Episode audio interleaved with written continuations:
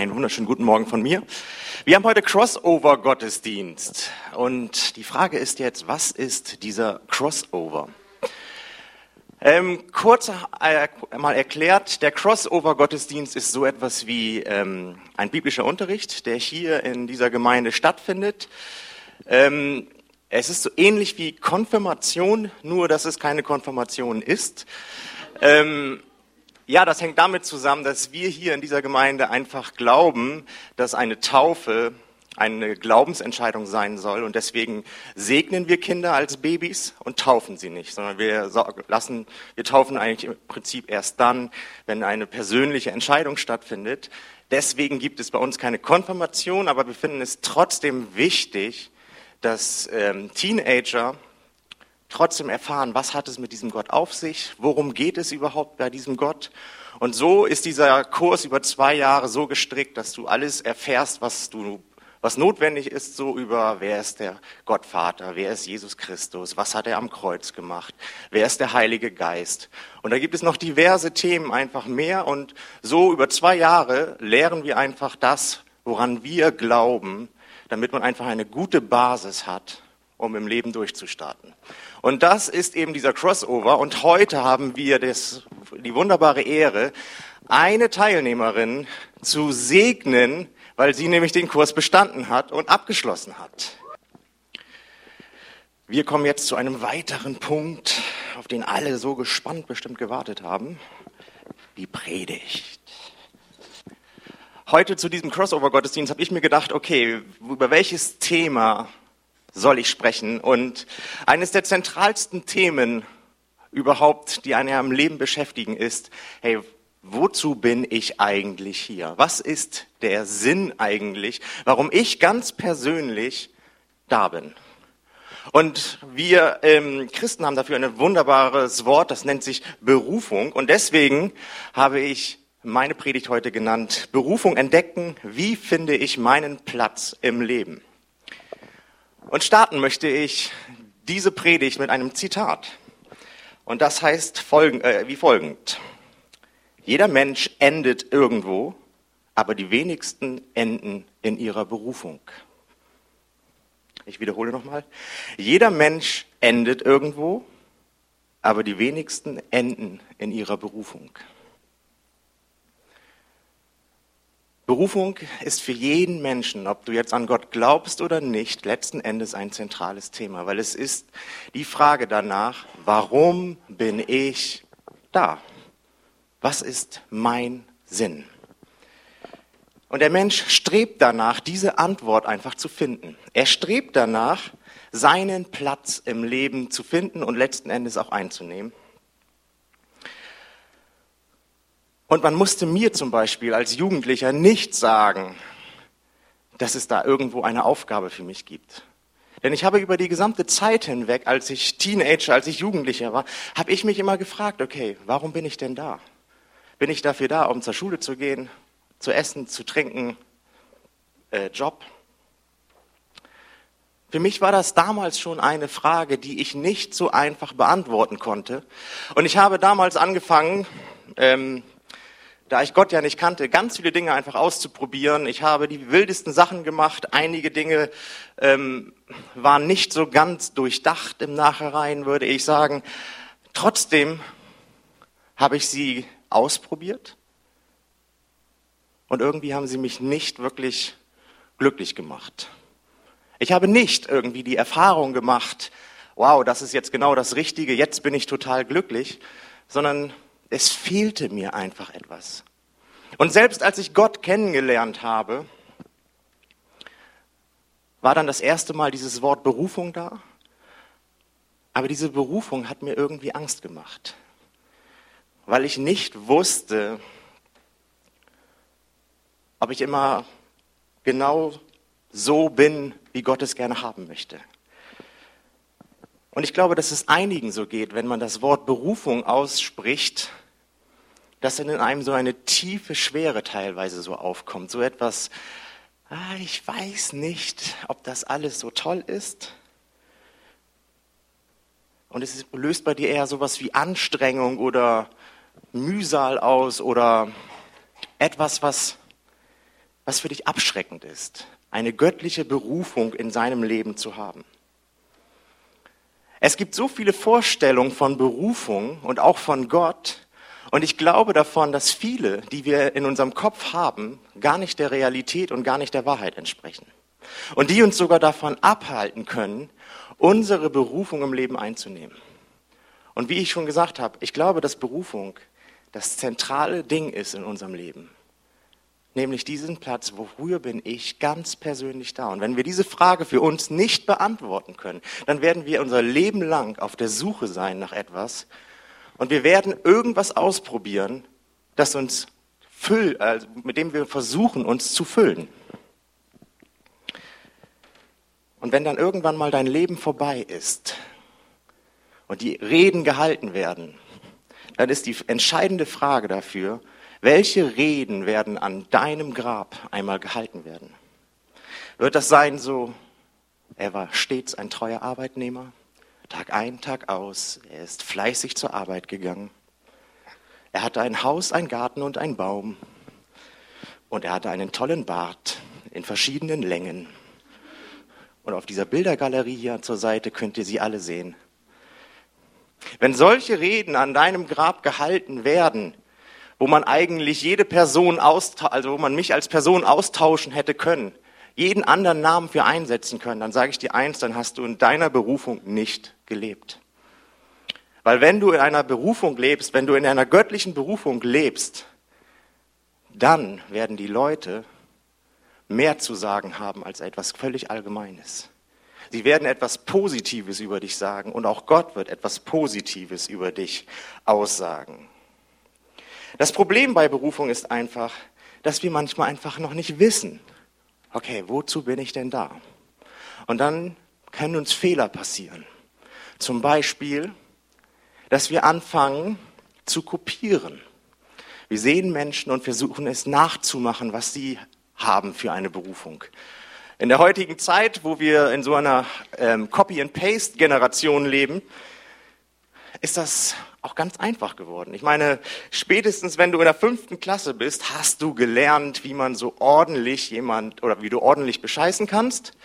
Und dann ist es einfach leicht, wenn du dann eine, ja, keine, Ahnung, wenn du eine Buchzusammenfassung soll, äh, schreiben sollst, ein Referat, ein Essay schreiben sollst, es ist so einfach geworden, das Internet zu öffnen, sich zu gucken, was gibt es zu meinem Thema da drin, die entscheidenden Punkte rauszukopieren, in meine Arbeit zu packen und es als mein eigenes geistliches Gut zu verkaufen.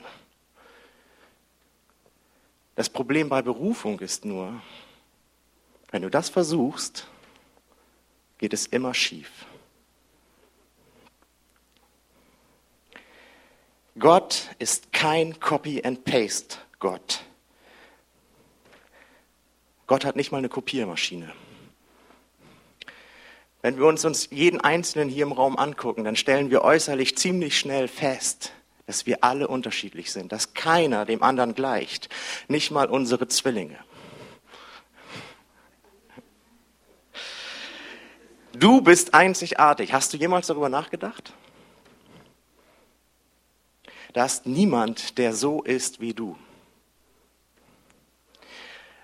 Gehen wir mal einmal in einen Biologieunterricht.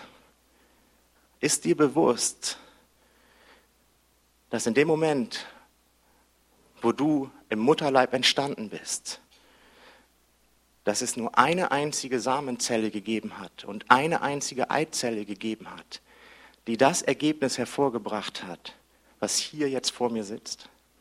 Wenn eine andere Samenzelle schneller gewesen wäre, dann wärst du nicht hier dann wäre irgendjemand anders vielleicht hier, aber nicht du. Jede einzelne Samenzelle, und es sind bis zu sieben Millionen oder darüber hinaus sogar, ist unterschiedlich. Jede einzelne Eizelle ist unterschiedlich. Und Gott hat aber von Anfang an bereits festgelegt, dass da zwei Sachen, eine Eizelle und ein Samen, eine Samenzelle zusammenkommen und etwas Einzigartiges bilden, nämlich dich. Jeremia 1, die Verse 5 bis 8. Noch bevor ich dich im Mutterleib formte, hatte ich dich erwählt. Noch ehe du geboren wurdest, hatte ich dich geweiht. Zum Propheten für die Völker bist du bestimmt. Doch ich erwiderte, ach mein Herr Jahwe, ich kann doch nicht reden. Ich bin doch noch so jung. Da sagte Jahwe zu mir, sag nicht, ich bin zu jung. Geh, wohin ich dich sende, und rede, was ich dir befehle. Habe keine Angst vor den Menschen, denn ich bin mit dir und beschütze dich, spricht Jahwe. Gott sagt zu diesem jungen Mann, dass er ihn bereits kannte, bevor er gezeugt worden ist. Und dass er bereits eine Berufung über sein Leben gelegt hatte, bevor er überhaupt geboren worden ist. Und das, was mit diesem jungen Mann passiert ist, ist auch bei dir so. Auf deinem Leben liegt eine Berufung, die Gott festgelegt hat.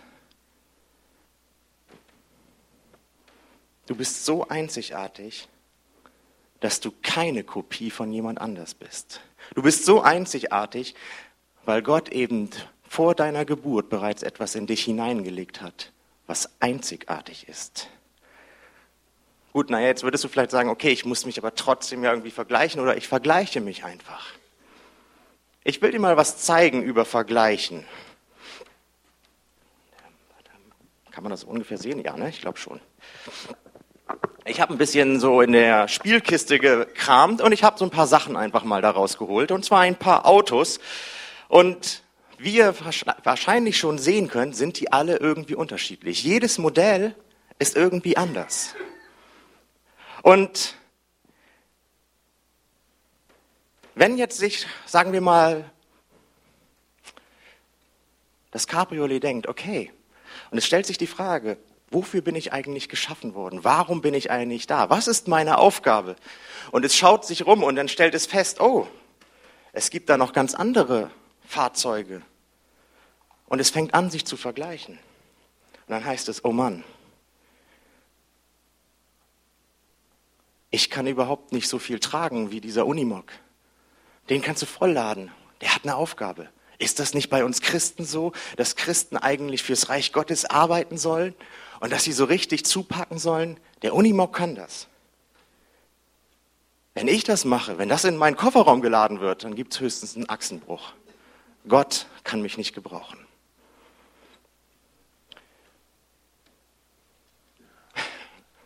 Und wenn der Monster Truck hier sich vergleichen würde und sagen würde, hey, oh Mann, wozu bin ich denn noch gut? Ich da bin nicht mal zugelassen im Straßenverkehr. Welche Aufgabe habe ich denn überhaupt im Leben? Warum kann ich nicht so schöne blaue Lichter haben wie der Polizeiwagen? Warum kann ich nicht so schnell fahren wie das Cabriolet? Gott muss einen Fehler gemacht haben ich bin einfach nicht gut genug. Und so ist das egal, wie du das drehst, wenn, du, wenn der Polizeiwagen denkt, hey, ich wäre gerne ein Unimog und der Unimog denkt von wegen, hey, ich wäre gerne das Cabriolet. Egal wie lange du in deinem Leben auch Psychotherapie auch machen würdest, zehn Jahre, 20 Jahre, du wirst immer du selbst sein. Du wirst dich nicht verändern, genauso wenig wie der Polizeiwagen ein Cabriolet werden wird. Und so ist es auch mit Gott und mit deiner Berufung. Wenn du anfängst, dich zu vergleichen, wirst du keinen Schritt weiterkommen. Bevor du geboren wurdest, hat Gott dich erwählt und bereits gekannt. Die Antwort ist also nicht, sich mit anderen Menschen zu vergleichen. Wenn du das tust, dann wirst du nur in Minderwertigkeit kommen. Die Entscheidung liegt in der Frage, nämlich in der Frage, und die sollte sich jeder stellen, warum Gott hast du mich so gemacht, wie ich bin? Das wäre der Spot, wo es hingeht in deine Berufung, nämlich dass du anfängst darüber nachzudenken, warum bin ich so, wie ich jetzt gerade bin? Warum bin ich das, was ich gerade bin? Und wie können wir das konkret machen? Ich möchte mit euch vier Punkte durchgehen, die einfach dir helfen sollen, deine Berufung in deinem Leben zu finden. Auch für dich, Rebecca, ist das ja ganz entscheidend. Für dich geht es jetzt ja weiter nach dem Crossover-Kurs. Wie finde ich meine Berufung, meinen Platz im Leben? Und dazu gehen wir mit euch, gehe ich mit euch diese Punkte durch. Der erste Punkt ist, ich muss meine Grundberufung entdecken.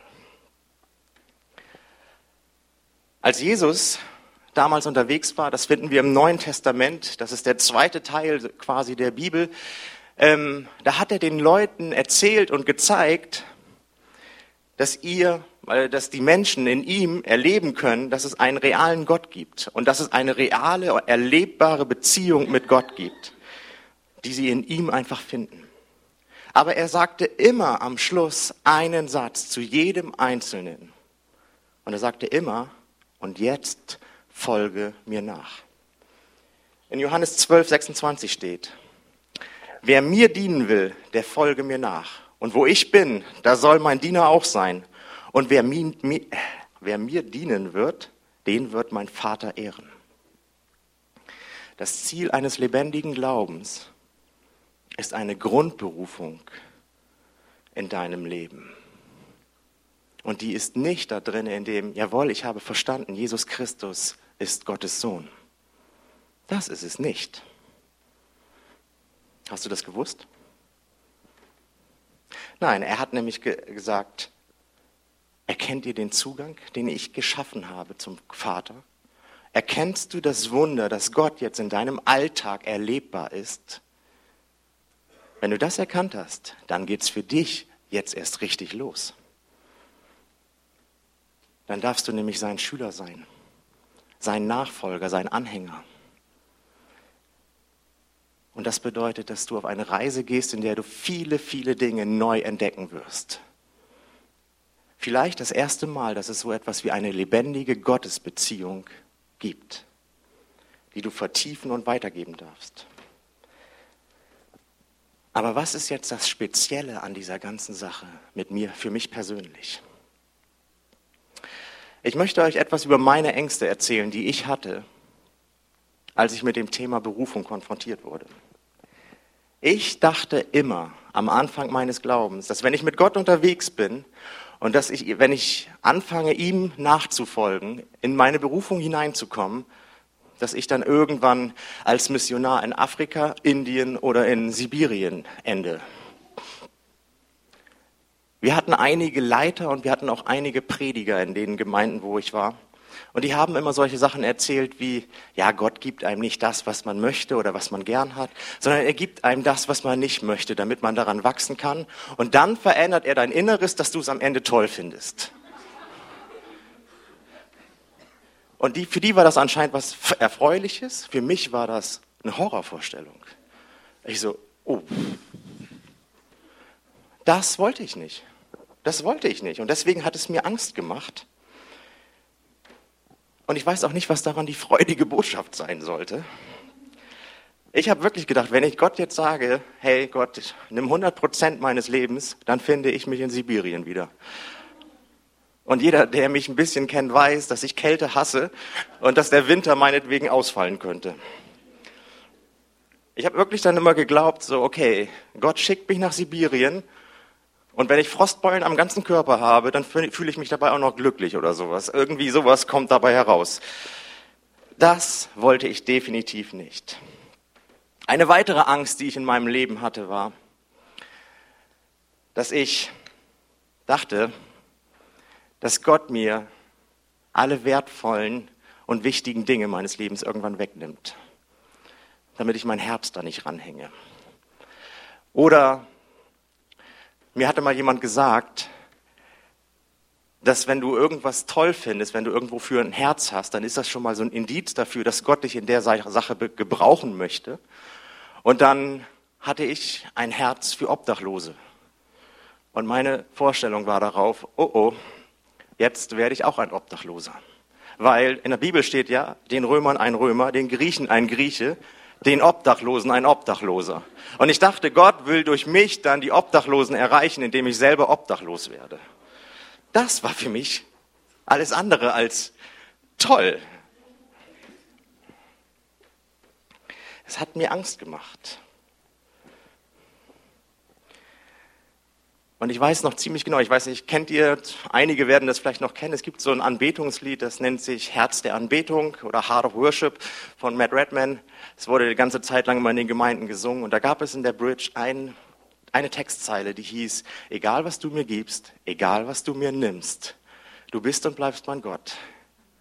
Die Bridge habe ich nie mitgesungen. Wirklich.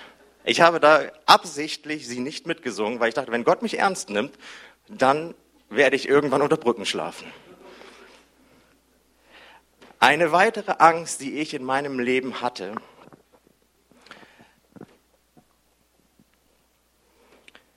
war, dass ich glaubte, wenn ich meine Berufung lebe, dann darf ich nichts anderes mehr machen, als in meiner Berufung zu leben. Und dann werde ich in meinem ganzen Leben keinen Spaß mehr haben. In der christlichen Szene ist das immer noch so, dass es teilweise verbreitet ist, dass viele Dinge, die Spaß bringen, ja sehr weltlich sind und das ist nicht gut. Und ich hatte immer Angst, dass ich nur noch in meiner Berufung lebe und dann gar keinen Spaß mehr im Leben haben werde. Und ich habe mich dann irgendwann gese äh, schon gesehen, dass ich so, so ein ähm, ähm, ja, so ein Sit-in-Christ werde. So. Man sitzt so in einem Stuhlkreis zusammen, trinkt irgendwie ein Wasser zusammen und unterhält sich die ganze Zeit. Und für mich war das eine Horrorvorstellung. Ich bin ein lebensfroher Mensch und ich liebe das Leben und ich genieße das Leben auch in vollen Zügen. Je doller, desto besser. Irgendwie so. Und das hat sich bei mir auch heute noch nicht geändert. Ich liebe das Leben immer noch. Und ich wollte nie so werden, dass man irgendwie so in so einem Stuhlkreis zusammensitzt. Das hat mir alles Angst gemacht. Und die Frage ist jetzt, Glaubt ihr wirklich, dass Gott so ist? Dass Gott etwas von einem Menschen verlangt, was er selbst eigentlich gar nicht möchte?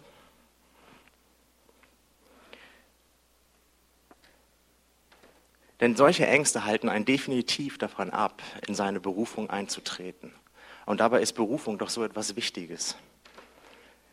Ich weiß nicht, ob du, Rebecca, dir über solche Sachen schon mal Gedanken gemacht hast, dass du dir schon mal überlegt hast, so, okay, was bedeutet Berufung für dich und dein Leben?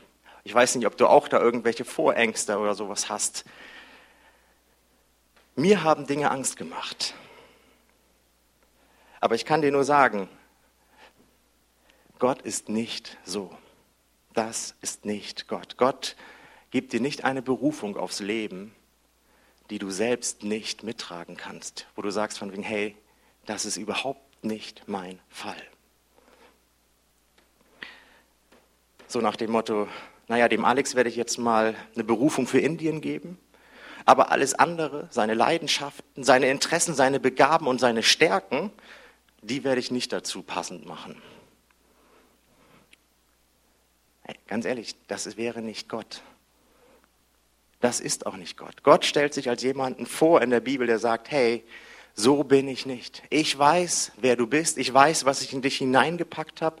Ich weiß, was deine Stärken und deine Schwächen sind. Und deine Ängste sind völlig unbegründet. Denn ich werde dir nicht etwas auferlegen, was du selbst nicht tragen kannst.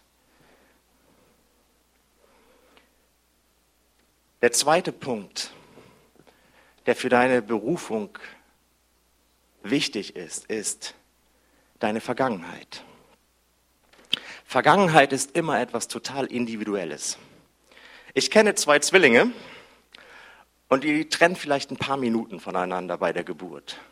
Und sie haben dieselben Eltern, sie haben dieselbe Erziehung gehabt, sie haben sogar zum größten Teil dieselben Eltern gehabt und trotzdem, äh, dieselben Lehrer gehabt, sorry.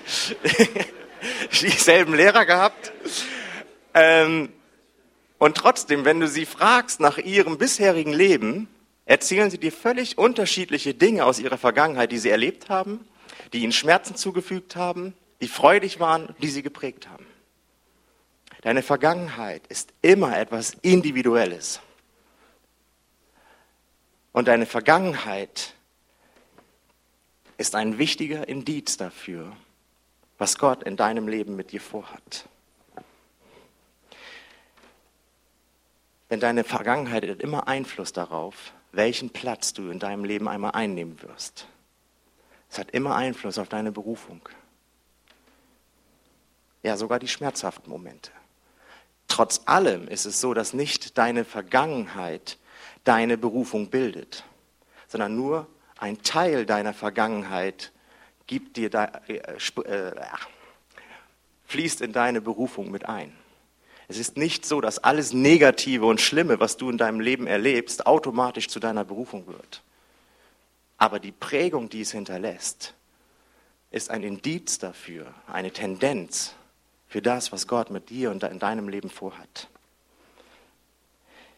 Sicherlich habt ihr alle schon mal von Mose gehört. Auch die, die Gott, also die Jesus nicht kennen und vielleicht heute Gäste sind und zum ersten Mal davon Mose, den Namen haben viele schon mal gehört. Mose war ein israelischer Junge, der ähm, ausgesetzt worden ist, weil er sonst getötet worden ist. Und dann wurde er von ähm, Ägyptern aufgezogen. Ehrlich, ehrlich gesagt vom ägyptischen König, von der Königsfamilie. Und als er später sein eigenes Volk aus Ägypten herausführte, war es seine Vergangenheit, seine Prägung, die ihn dazu befähigt hat, in die Berufung Gottes hineinzukommen, dass er überhaupt dazu in der Lage war, dieses große Volk zu führen. Denn wenn er nicht äh, ähm, unter den Ägyptern aufgewachsen wäre, hätte er die Aufgabe im Volk Israel nicht bewerkstelligen hätten können. Deswegen deine Vergangenheit nimmt Einfluss auf dein Leben. Und du solltest dich vielleicht in den kommenden Tagen, wenn du die Frage dir stellst nach der Berufung, dich hinsetzen und dich fragen, okay, was ist in meiner Vergangenheit passiert, was mich geprägt hat? In meinem ganz persönlichen Leben ist es so, ich kenne das Gefühl von Einsamkeit nicht. Ich war mein ganzes Leben lang irgendwie immer sehr aktiv. Ich hatte eigentlich immer Leute um mich herum. Ich habe auch immer alle möglichen Leute angesprochen und gequasselt. Ich kann mich an so Geschichten erinnern, dass ich auch schon als Kleinkind Bus gefahren bin, obwohl meine Eltern nicht wussten, wo ich war. Ähm, ich, ich war immer ein Mensch, der irgendwie mit Leuten in Kontakt war. Es gab natürlich in meinem Leben Momente, wo ich alleine war oder so und auch mal ungewollt alleine war. Aber ich kenne dieses Gefühl von Einsamkeit, kenne ich nicht. Ich weiß nicht mal, wie sich das anfühlt weil es in meinem Leben nicht vorkam. Und das ist etwas, was mein Leben geprägt hat. Bis heute ist es so, dass ich keine Schwierigkeiten habe, Menschen anzusprechen, egal was das für Menschen sind. Ich gehe auf die Leute zu und ich auch im Fitnessstudio spreche die Leute einfach an, auch wenn das einige sehr komisch finden, habe ich kein Problem. Auf jeder Feier, auf jeder Party, ich kann jeden ansprechen, weil ich aus meiner Vergangenheit Dinge gelernt habe und so etwas wie Einsamkeit oder ähm, Distanz zu anderen Menschen nicht so wirklich hatte. So will ich es mal ausdrücken. Ähm, ich wäre heute nämlich nicht hier, wenn ich nicht meine eigene Geschichte erlebt hätte. Dann würde ich hier nicht stehen. Deine Vergangenheit ist für deine Berufung wichtig. Punkt 3 sind deine Werte und deine Leidenschaft. Was macht mich zornig? Was triggert mich so doll, dass ich sofort an die Decke gehen könnte? Was sind die Dinge, die sofort bei mir Interesse wecken? Irgendjemand erzählt davon und ich habe sofort offene Ohren und bin sofort fasziniert davon und ich möchte eigentlich sofort da mitmachen. Was sind die Dinge, die mich persönlich begeistern, die mir unendlich viel Spaß bringen? was kann ich einfach richtig gut? Was würde ich tun, wenn ich alles Geld der Welt hätte und auch alle Ressourcen? Würde ich mir ein Haus kaufen, einen Garten, einen Baum? Ich glaube, dass Gott, also Jesus Christus, nicht für dich und für mich ans Kreuz gegangen ist, damit du und ich ein Haus, einen Garten und einen Baum haben. Versteh mich nicht falsch. Ein Haus, ein Garten und ein Baum sind tolle Dinge und auch Gott sagt, dass das tolle Dinge sind. Aber das ist nicht der Grund, warum er für dich und für mich gestorben ist. Das ist nicht der Grund oder es ist nicht deine Berufung, ein Haus, ein Garten und ein Baum zu haben. Leidenschaften sind Werte, die auch eine Prägung bei uns hinterlassen. So zum Beispiel auch wie unser Humor, Authentizität. Das heißt, echt sein, ich bin authentisch in meinem Leben. Das sind Werte, aber die sind nicht deine Berufung.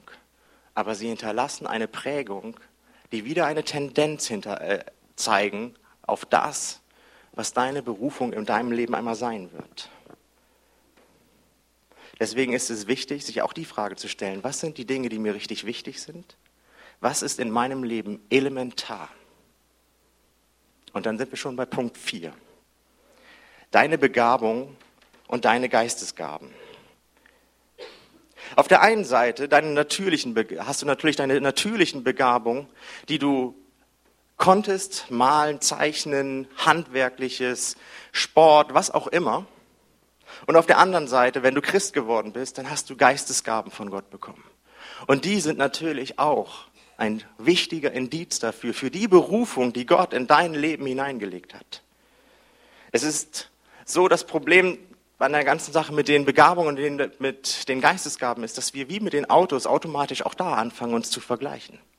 Wir gucken danach, okay, was kann der andere und wieso kann ich das nicht so gut? Wieso redet der die ganze Zeit prophetisch und warum ich nicht? Und wieder sind wir auf diesem falschen Trip drauf dass wir denken, wir müssten uns vergleichen und es wird wieder in die Einbahnstraße führen. Du bist individuell und einzigartig. Und der größte Teil deiner Berufung ist eben nicht Geistesgaben, sondern Begabung. Und das unterschätzen wir manchmal, weil wir denken, die Geistesgaben sind den normalen Begabungen übergeordnet. Ist es aber nicht. 2. Mose 31, ab Vers 1. Und der Herr redete mit Moses und sprach, siehe, ich habe mit Namen berufen, Besazel, den Sohn Uris, den Sohn Hurs vom Stamm Juda. Und ich habe ihn erfüllt mit dem Geist Gottes, mit Weisheit und mit Verstand und mit Erkenntnis und mit allerlei Fertigkeiten, kunstreich zu arbeiten in Gold, Silber und Bronze, kunstreich Steine zu schneiden und einzusetzen und kunstreich zu schnitzen in Holz, um jede Arbeit zu vollbringen.